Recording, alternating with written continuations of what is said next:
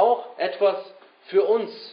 Und zwar dieser Plan beinhaltet, dass wir ewiges Leben haben können. Und das ist, was wir uns heute anschauen wollen, wenn wir Johannes 6 aufschlagen und dort uns mit der ersten, aber auch mit der letzten äh, Aussage von Jesus beschäftigen. Ich bin. Also wir hatten angefangen nicht mit der ersten Aussage von Jesus, sondern wir haben angefangen mit, ähm, mit der zweiten Aussage. Ich bin, der, bin die Tür. Aber heute schauen wir uns Jesu erste Aussage an. Ich bin das Brot der Welt oder ich bin das äh, lebendige Brot, wie er das in, verschiedenen Stellen sagt. Aber bevor wir das tun, möchte ich, dass wir noch unseren, äh, uns neigen und ins Gebet gehen. Lieber Vater, ich danke dir dafür, dass du uns liebst und dafür, dass du ein Gott bist, der über allem steht. Wir können uns gar nicht vorstellen, wie großartig du bist. Wir können uns gar nicht vorstellen, was du alles weißt und was du alles kannst. Und du bist so groß und du bist so erhaben und doch bist du ein Gott, der persönlich ist, der Jesus Christus geschickt hat, dass wir überhaupt ewiges Leben haben können. Und dafür danke ich dir. Ich danke dir dafür, dass wir heute zusammen sein dürfen, heute Abend zusammensitzen können und Lieder zu deiner Erde singen können, dass wir etwas geben können für dich und jetzt auch dein Wort hören können. Sprich du zu allen von uns, dass wir ein offenes Herz haben, dass es nicht irgendwelche Ideen sind von, von mir, von Willi, sondern dass es du bist, der zu uns spricht und dass wir das in unserem Leben auch umsetzen können. In meinem Sie bete ich. Amen. Johannes 6. Und in Johannes 6 lesen wir einiges. Und der Kontext, wenn wir uns wenn wir uns das bewusst machen, ist, dass Jesus gerade die 5000 plus Menschen äh, denen was zum Essen gegeben hat. Er hat ihm Brot und Fisch gegeben. Und das war ein Wunder, das, das großartig war, das wir uns eigentlich gar nicht vorstellen können. Und dann ist er gegangen, er ist ins Boot eingestiegen, er ist zum anderen Ufer gefahren und die Leute sind gekommen und haben auf ihn gewartet. Wir waren noch gar nicht Du bist gar nicht mit diesem Boot hierher gekommen. Wann bist du hierher gekommen? Sagen sie in Vers 25. Und Jesus antwortet jetzt, und das ist, was wir uns heute anschauen wollen, mit einem Beispiel, wo er sagt, ich bin das Brot. Und wie wir es schon die letzten Male angeschaut haben, Jesus sagt hier, ich bin das Brot, weil er einen Vergleich zieht mit etwas, was die Leute kennen. Und wir müssen uns das immer wieder bewusst machen, wenn Jesus sagt, ich bin das Brot, dann redet er hier von einem Beispiel. Er sagt nicht, dass er ein Stück Weizenbrot oder Roggenbrot ist, das verschimmeln kann. Genauso wenig, wenn er sagt, ich bin die Tür, ist er nicht irgendein Holzstück, sondern es ist ein Beispiel dafür, dass wir verstehen können, etwas aus uns, aus der, aus der Umgebung, das wir kennen, dass wir verstehen, wie Christus ist. Und das hat er auch hier getan. Und es ist nicht das erste, nicht das letzte und nicht das einzige Mal, wo die Menschen nicht ganz verstanden haben, was es geht. Denn er spricht hier von etwas Geistlichem. Er spricht hier nicht von etwas Fleischlichem, wie wir das gleich sehen werden, nicht etwas, was, was wir in der Hand haben und essen können, sondern er spricht hier von etwas Geistlichem. In Johannes 3 zum Beispiel als Nikodemus sich mit Jesus unterhalten hat. Und da hat Jesus gesagt, du musst wiedergeboren werden. Und er hat es nicht verstanden. Er sagt, wie kann ich wiedergeboren werden? Ich, ich kann doch nicht zurück in den, in den Leib meiner Mutter. Das geht doch gar nicht. Ja, es geht nicht um etwas, um etwas physikalisch, es geht hier um etwas Geistliches. Genauso als, als Jesus sich mit der Frau im Brunnen unterhalten hat, in Johannes 4. Da hat Jesus gesagt, ich bin das lebendige Wasser. Wer von mir trinkt, der wird nicht mehr dürsten. Und sie sagt, gib mir von dem Wasser, ich will was trinken. Nein, es ist nicht Trinken, von dem ich hier spreche. Ich spreche von Geistlichem. Und hier in diesem Kapitel 6 ist das Gleiche. Die Volksmenge kommt auf ihn zu und, und will Essen haben. Und das sehen wir anhand von seiner Antwort in Vers 26. Und da wollen wir anfangen, in Johannes 6, ab Vers 26 und wir schauen uns die Verse 26 bis 34 für den ersten Punkt an. Da erklärt Jesus, dass er das wahre Brot vom Himmel ist. Also erster Punkt, falls ihr Notizen macht, ist, Jesus erklärt, dass er das wahre Brot vom Himmel ist. Somit erklärt er die Not. Er zeigt die Not, und zwar ist es der Hunger. Und ich lese jetzt ab Vers 26 bis Vers 34. Jesus antwortete ihnen und sprach, Wahrlich, wahrlich, ich sage euch, ihr sucht mich nicht deshalb, weil ihr Zeichen gesehen habt, sondern weil ihr von den Broten gegessen habt und satt geworden seid. Wirkt nicht für die Speise, die vergänglich ist, sondern für die Speise, die bis ins ewige Leben bleibt, die der Sohn des Menschen euch geben wird. Denn diesen hat Gott, der Vater, bestätigt. Da sprachen sie zu ihm, was sollen wir tun, um die Werke Gottes zu wirken? Und Jesus antwortete und sprach zu ihnen, das ist das Werk Gottes, dass ihr an den glaubt, den er gesandt hat. Da sprachen sie zu ihm, was tust du denn für ein Zeichen, damit wir sehen und dir glauben? Was wirkst du? Unsere Väter haben das Manna gegessen in der Wüste, wie geschrieben steht, Brot aus dem Himmel gab er ihnen zu essen. Da sprach Jesus zu ihnen, wahrlich, wahrlich, ich sage euch, nicht Mose hat euch das Brot des, dem, äh, aus dem Himmel gegeben, sondern mein Vater gibt euch das wahre Brot aus dem Himmel. Denn das Brot Gottes ist derjenige, der aus dem Himmel herabkommt und der Welt Leben gibt. Da sprachen sie zu ihm, Herr, gib uns alle Zeit dieses Brot. Erstmal so weit. Seht ihr die Parallele zu der Frau am Brunnen, die sagt, gib mir von diesem Wasser? Es geht hier nicht um das leibliche Brot, und das, das leitet die Stelle ein und das müssen wir im Kopf behalten. Denn in der heutigen Zeit wird so oft gesagt, dass das Brot wahrhaftig der Leib Christi ist. Und dass das Blut oder dass der, der, der, der Kelch beim Abendmahl leibhaftig das Blut ist. Aber ist das, was Jesus hier sagt? Spricht er hier vom Abendmahl? Das Abendmahl wurde noch gar nicht eingesetzt. Es gab bis zu dem Zeitpunkt noch gar nicht. Er spricht hier von einem Beispiel, er möchte etwas kommunizieren zu Menschen, die gerade eben, 5000 plus Menschen wurden an dem Tag davor gesättigt. Und jetzt kommen sie und sagen, gib uns, wir möchten mehr. Ja, aber was ihr wollt ist, ihr wollt Brot, ihr wollt, ihr wollt satt werden, ihr wollt was essen. Aber ich bin doch das Brot, das vom Himmel gekommen ist. Und somit leitet er hier ein geistliches Gespräch ein. Er sagt, dass es hier nicht um Sattwerden geht, es geht hier nicht um buchstäbliche Speise. Er sagt in Vers 27, dass sie für die unvergängliche Speise, die bis ins ewige Leben geht, wirken sollen. Denn das ist die Speise, von der er jetzt bis zum Ende des Kapitels sprechen wird. Und die Reaktion von den Zuhörern ist ähnlich wie die von uns allen, die sagen, was sollen wir tun? So viele Religionen sind heutzutage in die Welt gekommen. Und die Frage ist, was soll man tun, um in den Himmel zu kommen? Was kann ich tun? Aber was können wir denn tun? Als Jesus hier gesagt hat, in Vers 29, äh, Entschuldigung, Vers 27, wirkt für die Speise, die bis ins ewige Leben bleibt, hat er nicht gesagt, ihr könnt etwas tun, um in den Himmel zu kommen, sondern er hat gesagt, wirkt dafür. Aber was ist dieses Wirken? Denn deswegen haben die Zuhörer gefragt, was sollen wir tun? Und Jesus sagt die Antwort ganz einfach. Das Werk Gottes ist Glauben. Glaube. So, das ist, was du überhaupt kannst. Du kannst gar nichts tun.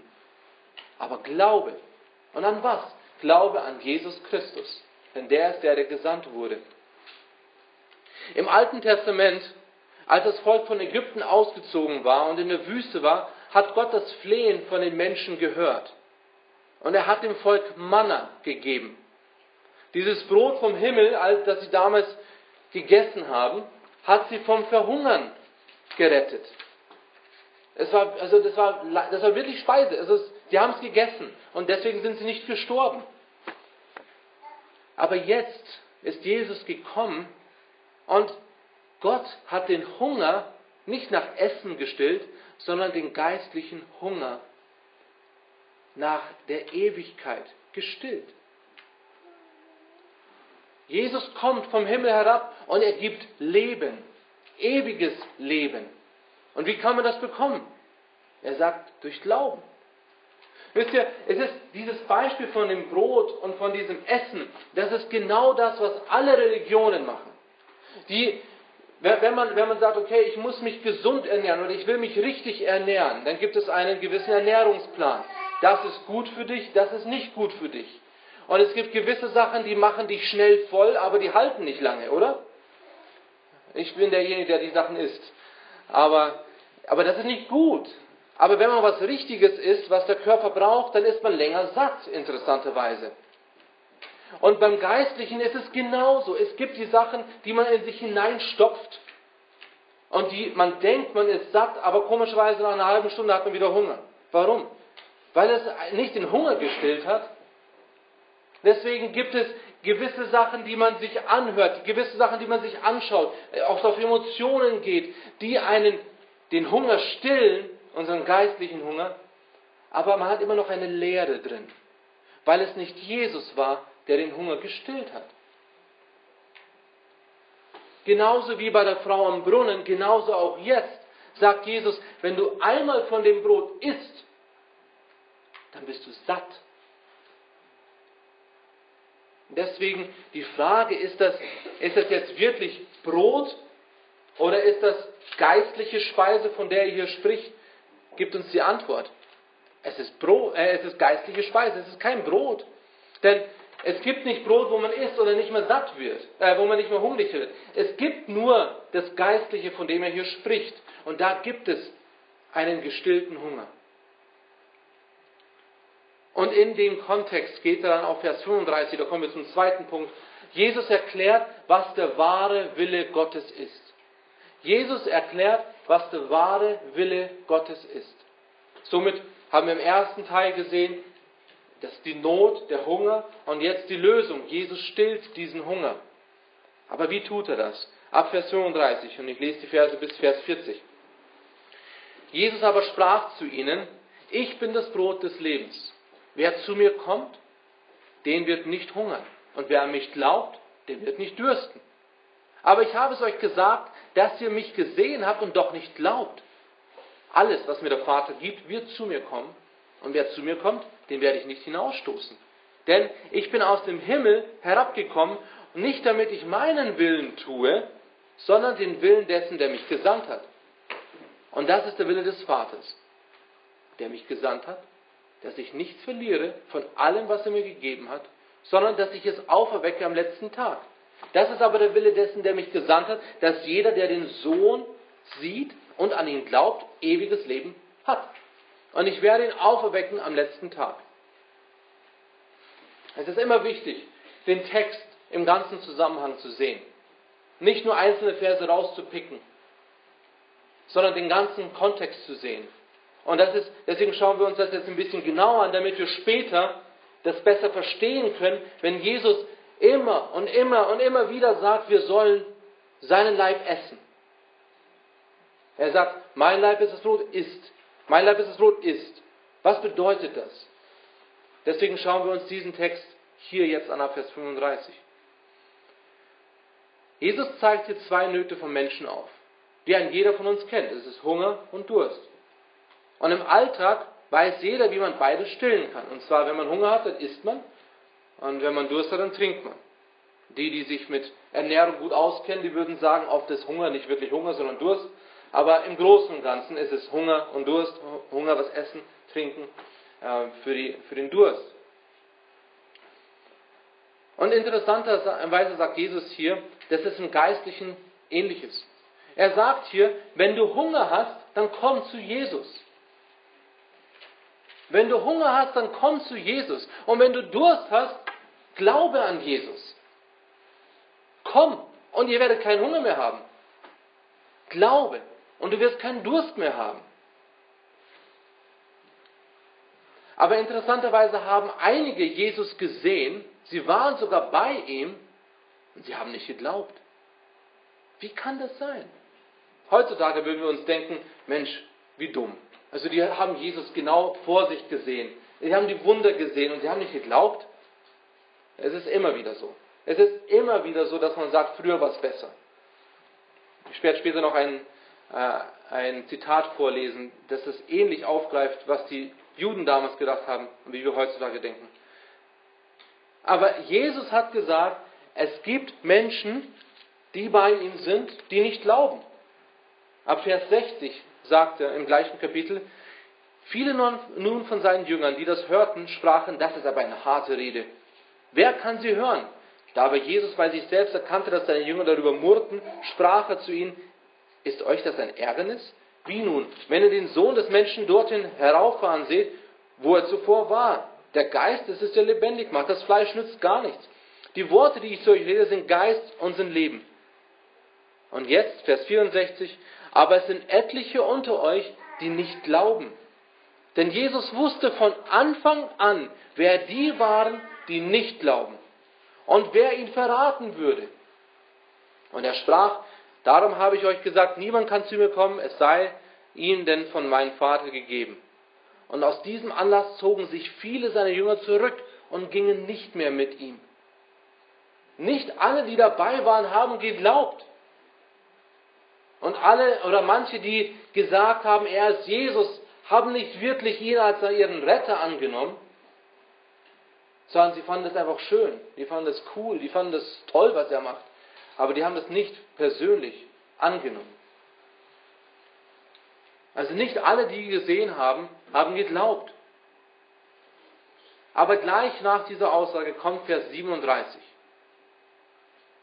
Alles, was mir der Vater gibt, wird zu mir kommen und wer zu mir kommt, den werde ich nicht hinausstoßen. Wow. Ich lese nochmal vor. Alles, was mir der Vater gibt, wird zu mir kommen. Und alles, was zu mir kommt, werde ich nicht hinausstoßen. Was bedeutet das? Es das bedeutet, dass Gott Menschen Jesus gibt und diese Menschen werden zu Jesus kommen. Und wenn sie zu Jesus kommen, wird Jesus nicht sagen Nein, sondern er wird sie aufnehmen. Er wird sie nicht hinausstoßen. Aber warum nicht? Warum wird er das nicht tun? Vers 38.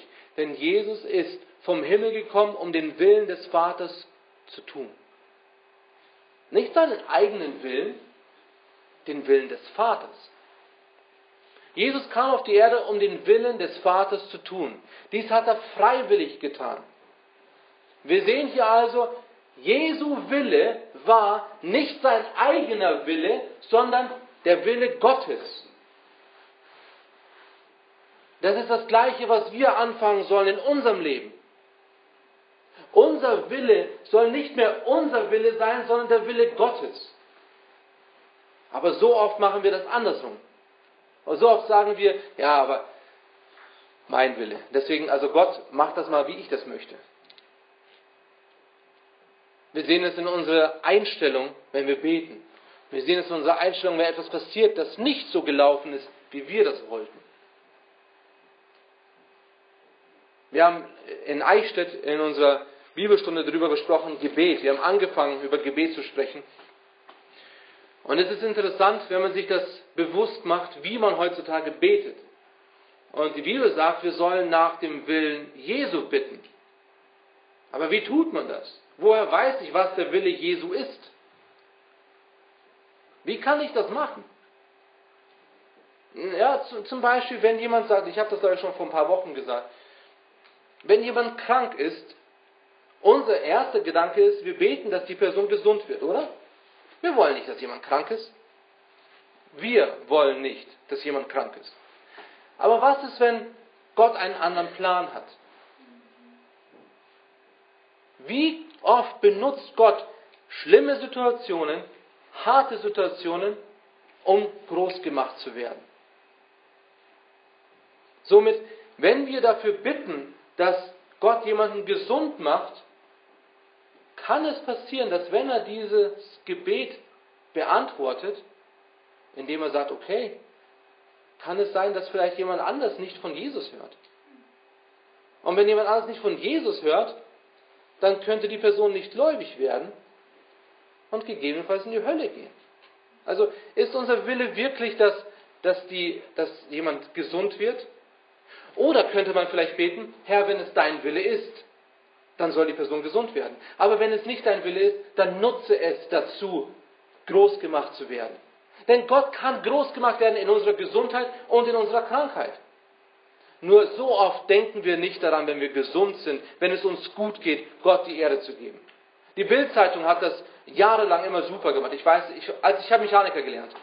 Und als Mechaniker, ob man will oder nicht, man sieht die Bildzeitung. Ich habe sie nie gelesen, aber man sieht sie immer wieder. Und die großen Anzeigen vorne war, wie kann Gott das zulassen?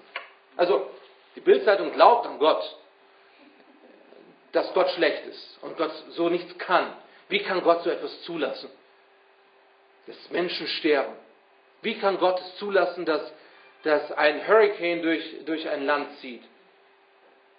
Wie kann Gott sowas zulassen? Aber die gleiche Zeitung sagt dann zum Beispiel, dieser Arzt hat es geschafft. Er hat Drillinge zur Welt gebracht und das war eigentlich unmöglich gewesen. Ich habe es geschafft. Hm. Also, also da war es nicht Gott, der das geschafft hat, sondern es war der Arzt. Es war auch dem Arzt eine Befähigung und nicht jemand, der dem Arzt vielleicht überhaupt die Möglichkeit gegeben hat, oder? Es ist immer noch Gott. Aber so wollen wir das nicht sehen. Wir wollen natürlich sehen, was die Menschen schaffen können. Wir wollen sehen, was, was Gott schlecht macht, aber was wir toll machen können. Und das ist immer noch so. Wenn ihr euch mit, mit, mit euren Nachbarn unterhält, wenn jemand hört, ihr seid Christ, werden sie sagen, ja, warum lässt Gott so, schle so viel Schlechtes zu? Oder? Habt ihr das schon mal gehört? Ich habe es oft gehört.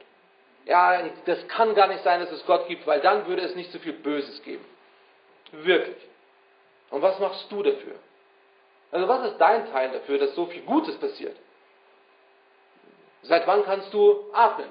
Wer hat dir die Fähigkeit dazu gegeben? Wer hat dir die Fähigkeit gegeben, dass du irgendwas tun kannst? Wir denken immer wieder an uns. Aber wir sollen nach Gottes Willen fragen. Wir sollen für Leute beten. Paulus hat dafür gesagt, betet für mich. Betet, dass die Anfechtungen weniger werden, wenn es Gottes Wille ist. Paulus hat gesagt, ich will zu dir kommen, Titus, oder, oder Timotheus. Ich will zu dir kommen. Ich, ich werde alles dafür tun, zu dir zu kommen. Das ist mein größter Wunsch, zu dir zu kommen, wenn Gott mich lässt. Er hatte das im Kopf, dass, ja, ich habe einen Wunsch. Gott, das ist mein Wunsch, aber wenn es dein Wille ist, dann wird dieser Wunsch in Erfüllung gehen. Und wenn nicht, dann wird etwas Besseres passieren. Und so sollen wir auch anfangen zu denken. So sollen wir anfangen zu denken, wenn wir beten. So sollen wir anfangen zu denken, wenn wir den Tag hineingehen. Was ist Gottes Wille? Und oft wissen wir es nicht. Dann sag Gott, was dein Wunsch ist und sag, dass er seinen Willen machen soll. Dass er seinen Willen zeigen soll. Wir haben das Gebäude in Eichstätt aktuell nicht bekommen. Ihr habt es alle mitbekommen. Dezember letztes Jahr haben wir ein, ein Gebäude angeschaut, wir haben die Zusage bekommen, in der gleichen Woche eine Absage bekommen. Dann hat sie sich im April gemeldet und gesagt, hey, wir, wir wollen, dass ihr doch zu uns kommt. Und das ging dann hin bis September. Dann haben wir im Oktober eine klare Absage bekommen. Und jetzt, ich weiß nicht, wo wir stehen, aber interessanterweise hat die Vermieterin in dem Gemeindegebäude drüber Wohnungen, sechs Stück. Und jetzt war da drüber im September eine Wohnung frei geworden. Es war im August sogar schon. Und wir haben gesagt, also wenn wir dann das Gebäude bekommen, vielleicht könnte dann jemand oben einziehen, die jetzt von Amerika kommen. Dann hat sie gesagt, ja, schauen wir mal, Schritt für Schritt. Okay, also haben wir gesagt, gut, dann schauen wir. Dann hat sie gesagt, mit dem Gebäude, das geht nicht. Also wir kriegen es nicht. Okay, gut. Dann war sie am 8. November im Gottesdienst. Keiner hat sie eingeladen, also wir haben sie allgemein eingeladen, aber keiner hat gesagt, hey, komm vorbei. Sie ist gekommen. Und da war das Ehepaar da aus Amerika, das mit uns unterstützt. Und die haben Zeugnis gegeben und es wurde gesagt, dass sie eine Wohnung suchen. Und am gleichen Tag sagt dann die Frau, ja, brauchen Sie auch eine Wohnung. Ja. Am, am nächsten Tag ruft sie an, ja, wollt ihr jetzt die Wohnung oder nicht? Ja, okay, gut, dann, dann sollen Sie sich mal anschauen. Und sie haben die Wohnung. Äh, sie sind eingezogen, gestern. Keiner, also ob wir das Gebäude unten bekommen, keine Ahnung. Weiß ich nicht. Aber wenn es allein nur das war, dass wir letztes Jahr im Dezember angefangen haben, das Gebäude anzuschauen, sie hat gesagt, nein, gut, passt. Dann jetzt im April wieder, okay, da war die Wohnung oben noch besetzt. So, jetzt im September zieht jemand aus. Hätten wir, hätte sie im April nicht äh, uns gesagt, sie hat Interesse, hätten wir wahrscheinlich gar nicht mehr nachgefragt. Aber jetzt haben wir erfahren, da ist eine Wohnung leer. Und wir haben sie zum Gottesdienst eingeladen. Und jetzt hat der aktuelle Stand ist, vielleicht können wir im Januar mal vier Wochen dort mal Gottesdienst feiern, hat sie gesagt. Okay, gut, dann schauen wir mal, ob das dann zu laut wird für die Nachbarn. Keine Ahnung. Aber wie sollen wir als Eichstätt-Gruppe dafür beten? Sollen wir beten, wir wollen das Gebäude? Wollen wir das wirklich, wenn es nicht Gottes Wille ist? Weil, ganz ehrlich, das kann schlimm werden. Oder sagen wir, ja, Gott, gib uns, was immer auch du möchtest. Das bedeutet, ja gut, wann wollt ihr es haben? Also Gott hat einen anderen Zeitplan als wir. Somit kann es sein, dass wenn wir sagen, Gott, gib uns irgendwas, was dir die Erde gibt, dann können wir vielleicht irgendwas in ein paar Jahren bekommen. Oder etwas bekommen, wo wir Geduld lernen müssen. Danke dir. Somit die Frage, wie wir beten sollen, ist, wir sollen nach Gottes Willen beten. Und bereit sein, Geduld zu lernen, bereit sein, eventuell nicht unseren Wunsch in Erfüllung zu bekommen. Auf der anderen Seite können wir genau das bitten, was wir wollen. Gott will es hören. Und je mehr wir uns mit Gottes Wort beschäftigen, werden wir erkennen, wie wir beten sollen. Und das wird sich in unserem Leben umsetzen. Was ist der Wille Gottes?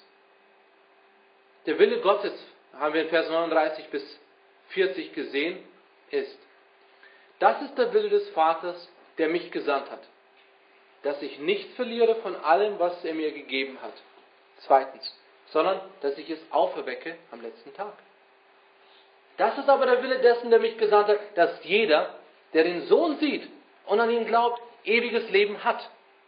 Und ich werde ihn auferwecken am letzten Tag. Also wir wissen, der Wille Gottes in dieser Stelle ist ganz klar vier Sachen und er wiederholt sich. Jesus soll keine Menschen, die Gott ihm gegeben hat, verlieren. Zweitens, Jesus soll die Menschen, die Gott ihm gegeben hat, am letzten Tag wieder auferwecken. Drittens, jeder, der den Sohn sieht und an ihn glaubt, hat ewiges Leben. Viertens, Jesus soll den Menschen, der an Jesus glaubt und somit ewiges Leben hat, am letzten Tag wieder auferwecken.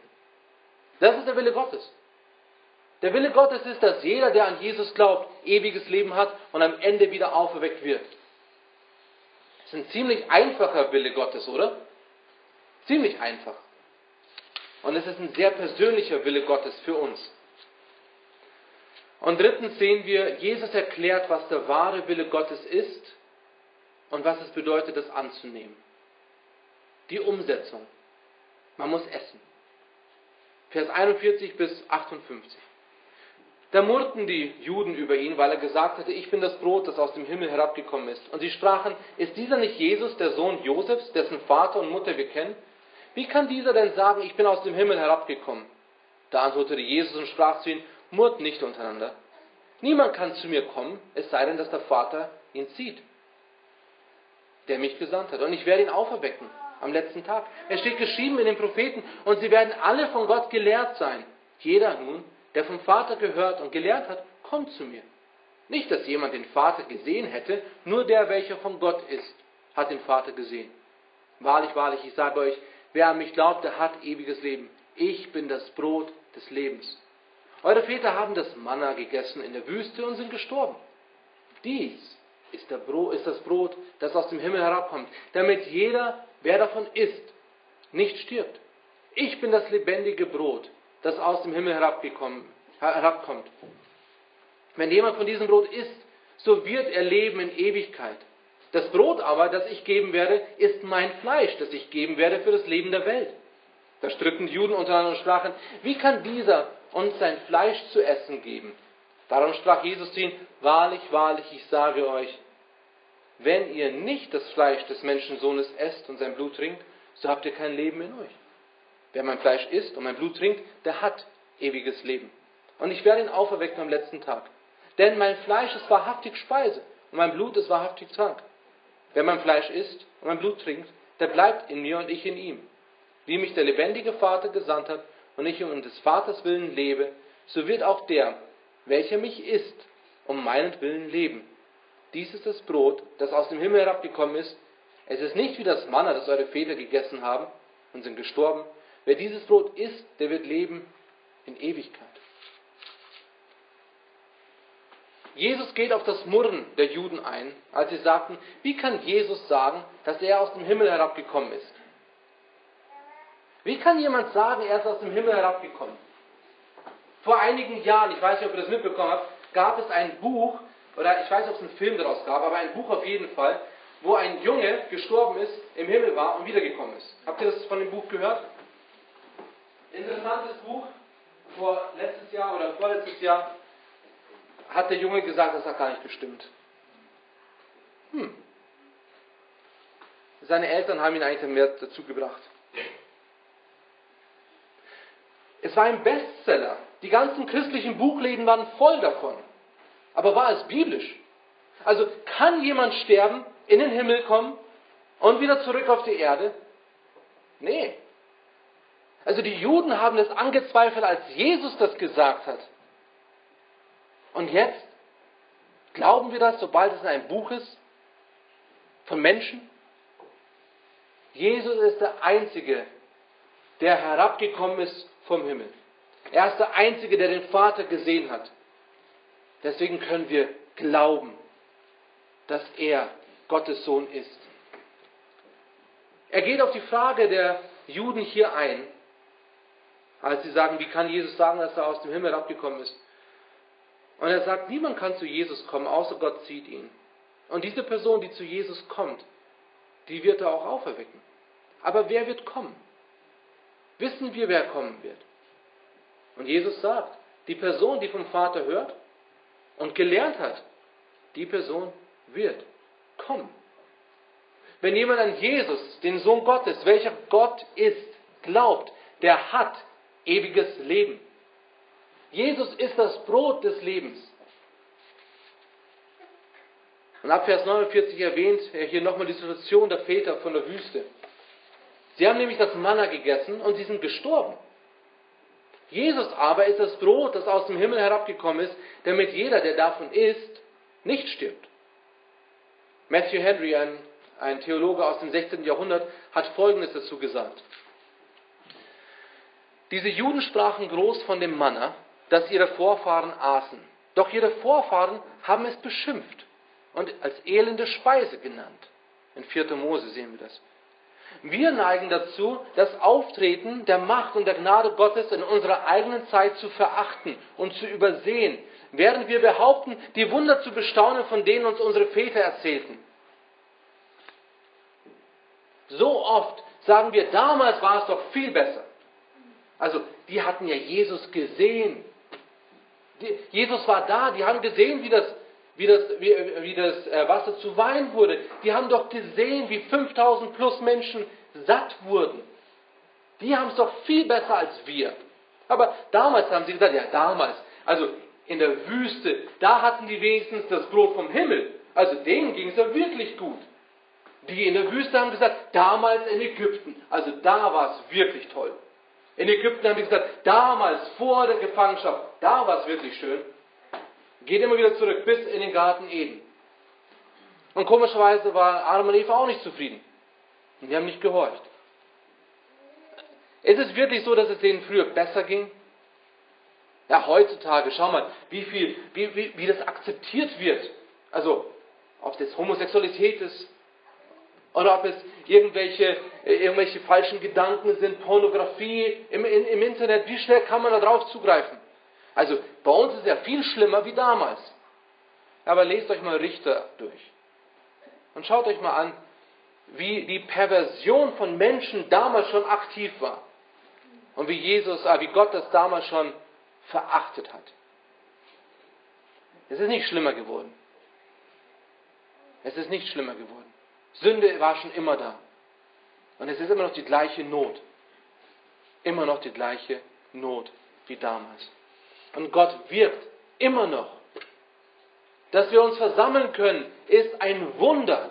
Es ist Gnade.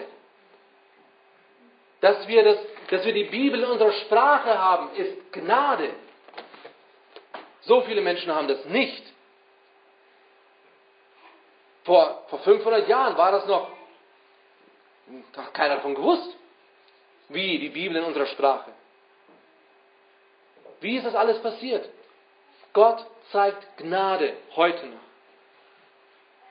Und jetzt in den Versen 50 bis 58 sehen wir dieses Essen, von dem wir vorhin gesprochen haben, von dem Jesus hier spricht. In diesen acht Versen kommt es siebenmal vor, dass wir Jesus essen und trinken sollen. Und ich lese euch die Verse vor und überlegt mal, ist, redet hier Jesus von geistlicher Speise oder von, von leiblicher Speise, von fleischlicher Speise? Okay, Vers 50. Dies, also Jesus, ist das Brot, das aus dem Himmel herabkommt, damit wer davon isst, nicht stirbt. Dieses Nicht-Sterben war es so, dass die, die damals Jesus gegessen haben, nicht gestorben sind? Nee, es, war, es ging hier nicht um einen leiblichen Tod, es ging um einen geistlichen Tod. Also, wieso würde dann auf einmal das Brotessen fleischlich sein, leiblich sein, wenn es hier um ein ganz anderes Endergebnis geht? Es geht hier um einen geistlichen Tod. Genauso auch das geistliche Essen. Aber Vers 51, das lebendige Brot, das aus dem Himmel herabgekommen ist, wenn jemand von diesem Brot isst, so wird er leben in Ewigkeit. Ist das jetzt geistlich oder ist das fleischlich? Geistlich. Vers 53. Wenn ihr nicht das Fleisch des Menschensohnes esst und sein Blut trinkt, so habt ihr kein Leben in euch. Spricht er hier von geistlichem oder vom fleischlichen Leben? Alle haben ja Leben in sich gehabt, es war nur nicht tot. Er spricht hier von geistlichem Leben. Somit auch von geistlicher Speise. Vers 54. Wer mein Fleisch isst und mein Blut trinkt, der hat ewiges Leben. Ich werde ihn auferwecken am letzten Tag. Spricht Jesus hier von fleischlichem oder von geistlichem? Geistlichem. Wer mein Fleisch isst und mein Blut trinkt, der bleibt in mir und ich in ihm. Das gleiche, geistlich. Wenn, wie mich der lebendige Vater gesandt hat und mich um des Vaters willen lebe, so wird auch der, welcher mich ist, um meinen Willen leben. Gut, hier spricht er nicht vom geistlichen, also nicht vom ewigen Leben, aber in dem ganzen Kontext verstehen wir, es geht hier um geistliches Leben. Und Vers 58, wer dieses Brot isst, der wird leben in Ewigkeit.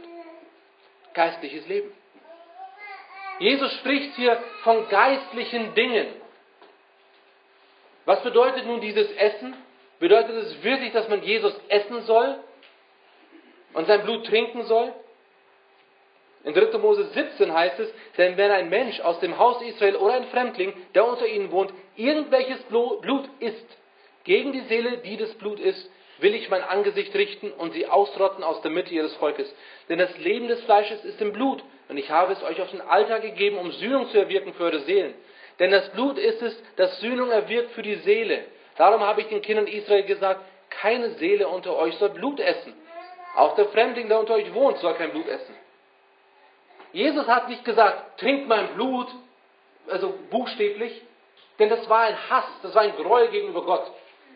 Das war ganz klar. Jeder Jude wusste das. Aber Jesus hat sich hier identifiziert mit etwas, das sie verstehen. Jesus spricht hier auch noch nicht vom Abendmahl. Das kam erst später. Aber es ist eine Andeutung und eine gute Erklärung dafür, was das Abendmahl ist. Und das Abendmahl, das Herrenmahl, das, das Gedächtnismahl, wenn man das einnimmt, dann ist es nicht so, dass das Brot zum Leib wird, so wie die katholische Kirche das sagt. Das ist falsch. Es gibt keinen biblischen Beweis dafür. Sie gehen zurück zu Johannes 6 und sagen, ja, irgendwie muss es ja funktionieren, also wird es dann wirklich. Das Abendmahl in 1. Korinther 11 heißt, es ist ein Gedächtnis. Jesus in Matthäus 26 sagt, tut es zu meinem Gedächtnis. Und damals, als Jesus mit seinen Jüngern saß und das Abendmahl angefangen hat, da hat er nicht gesagt, okay, hier ist mein Finger, iss. Er hat gesagt, dieses Brot ist mein Leib. Er saß da, wieso würde er jetzt auf einmal ein Brot durch die Reihen geben, wenn es doch sein Leib ist? Und mein Blut hat er auch nicht gesagt, hier, trink. Er hat gesagt, dieser Kelch ist mein Blut. Ein Symbol dafür, dass für euch vergossen wird, der neue Bund. Das würde sonst bedeuten, dass sobald das Brot zu Jesus wird, ist Jesus nicht mehr ganz, sondern er ist ein Teil davon hier und wir essen ihn. Jesus hat das nicht getan beim ersten Abendmahl. Paulus hat es nicht gesagt, dass wir das so passieren, als er die ersten Gemeinden angeleitet hat, wie sie das Abendmahl nehmen sollen. Es war eine ganz einfache Sache der Symbolik. Jesus hat gesagt, das Leib, das Brot ist mein Leib und der Kelch ist mein Blut, das für euch vergossen ist. Es ist ganz einfaches Brot, Traubensaft oder Wein, wie man es wie macht, das symbolisiert, was Jesus für uns getan hat. Denn dadurch verkündigen wir seinen Tod. Nicht wir kreuzigen ihn nochmal. Wir verkündigen seinen Tod. In 1. Korinther 10, 3 bis 4 heißt es, und sie haben alle dieselbe geistliche Speise gegessen und alle denselben geistlichen Trank getrunken. Und sie tranken aus einem geistlichen Felsen, der ihnen folgte. Der Fels aber war Christus. 1. Petrus 2, Vers 2. Und seid als neugeborene Kindlein begierig nach der unverfälschten Milch des Wortes, damit ihr durch sie heranwachst. Wenn ihr wirklich geschmeckt habt, dass der Herr freundlich ist. Und Jeremia 15, Vers 16. Als ich deine Worte fand, da verschlang ich sie. Deine Worte sind mir zur Freude und zur Wonne meines Herzens geworden. Denn ich bin dir nach deinem Namen genannt, o oh Herr, du Gott der Herrscher. Die Bibel benutzt so oft geistliche Speise für Gottes Wort. Und eine Sache noch. Wenn wir, wenn es hier vom ewigen Leben spricht, Jesus sagt, wer mein Leib ist, der hat ewiges Leben. Und wenn es beim Abendmahl wirklich so wäre, dass das Brot zu Jesu Leib verwandelt wird, wie oft müssen wir das einnehmen? Hat er nicht vorher gesagt, wer von mir isst, wird nicht mehr hungern? Aber wenn ich jetzt einmal gegessen habe, dann ist mein Hunger gestillt.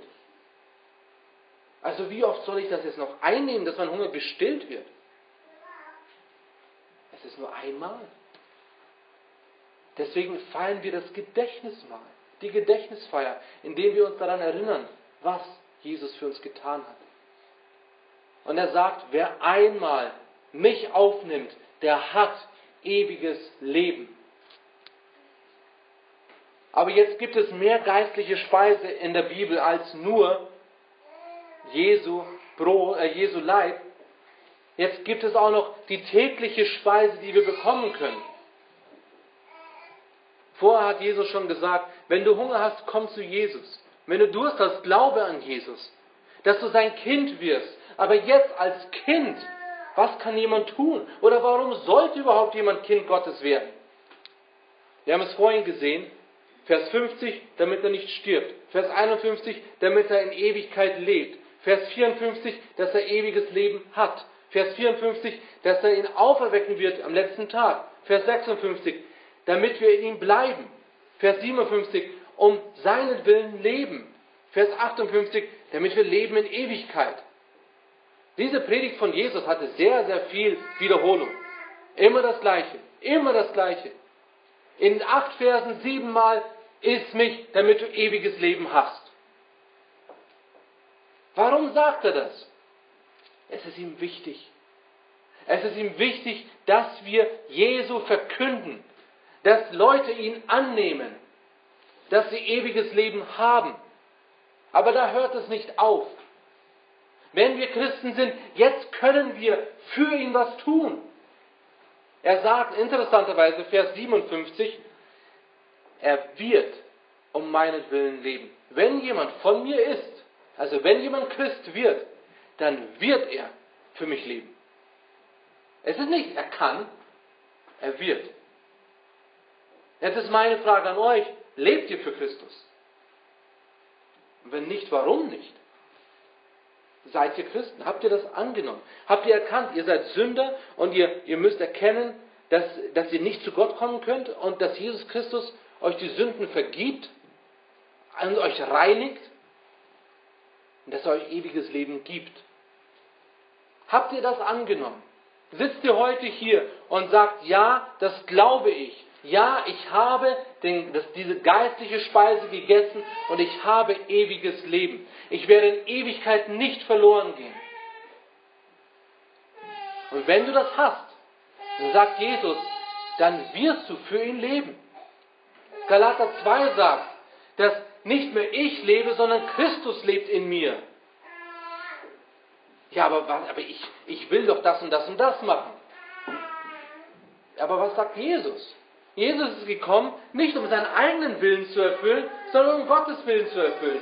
Jesus war im Garten Gethsemane und hat gesagt, nicht mein Wille geschehe, sondern dein Wille geschehe. Kannst du das heutzutage sagen? In allen Bereichen.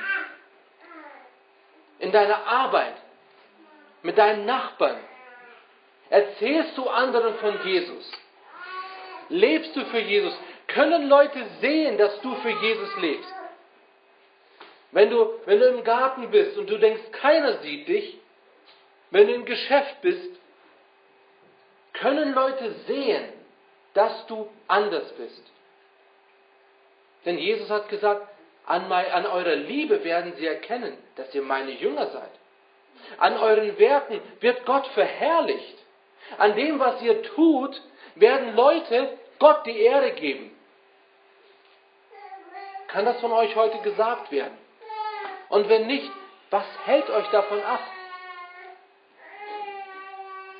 Habt ihr die Sicherheit, dass ihr in Jesus seid?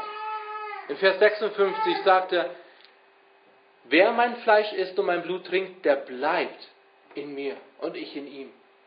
Der hat es für immer. Es wird nicht weggehen. Wenn jemand an Jesus glaubt, welcher Gott ist, der den Himmel verlassen hat, der auf diese Erde gekommen ist, der am Kreuz gestorben ist, der wieder auferstanden ist. Wenn jemand an Jesus glaubt und ihn bittet, dass er ihm die Sünde wegnimmt, dann wird diese Person ewiges Leben haben und wird in Jesus bleiben, für immer. Und wird um Jesu Willen leben. Aber das ist nicht nur nach außen in das Zeugnis, sondern wie sieht es mit deiner täglichen Zeit aus? Wie sieht es aus? ver, verbringst du Zeit in Gottes Wort? Jesus hat die Jünger gefragt in Vers 67, wollt ihr auch weggehen? Wollt ihr nicht auch gehen? Und Petrus hat gesagt, Herr, zu wem sollen wir gehen? Du hast Worte des ewigen Lebens. Und wir haben geglaubt und erkannt, dass du der Christus bist, der Sohn des lebendigen Gottes. Eure Frage, meine Frage an euch, an uns ist, wollen wir gehen? Und wenn nicht, dann warum nicht? Und ich hoffe, wir können es sagen, wie Petrus gesagt hat. Wohin sollen wir gehen? Du, Jesus, hast Worte des ewigen Lebens. Und ein wunderschönes Glaubensbekenntnis. Wir glauben und bekennen, dass du der Christus bist, der Sohn des lebendigen Gottes. Wie sieht es aus täglich? Seid ihr in Gottes Wort? Verbringt ihr Zeit damit, auf Jesus zu hören? Gott möchte zu uns sprechen und er benutzt sein Wort. Nicht irgendwelche, nicht irgendwelche Wunder, nicht irgendwelche Eingebungen. Er spricht durch sein Wort. Liest du sein Wort? Unterbrichst du ihn, wenn er spricht? Oder lässt du ihn ausreden? Und liest und liest und liest verbringst Zeit mit ihm? Redest du mit ihm? Hast du eine Beziehung? Wenn du sein Kind bist, hast du eine lebendige Beziehung mit ihm. Verbringst du Zeit mit Gott in seinem Wort, täglich. Sprichst du mit ihm? Hörst du auf ihn? Also eine Sache ist natürlich das Zuhören, aber dann ist die Sache, ja, machst du das auch? Wenn da steht, sündige nicht mehr, tust du das. Wenn das heißt, lüge nicht. Du sollst kein falsches Zeugnis reden. Du sollst für mich leben. Du sollst heilig sein. Du sollst anderen von mir erzählen. Machst du das? Verbringst du Zeit mit Gottes Wort, aber hörst du auf ihn? Hörst du ihm zu? Und setzt du das um, was er sagt?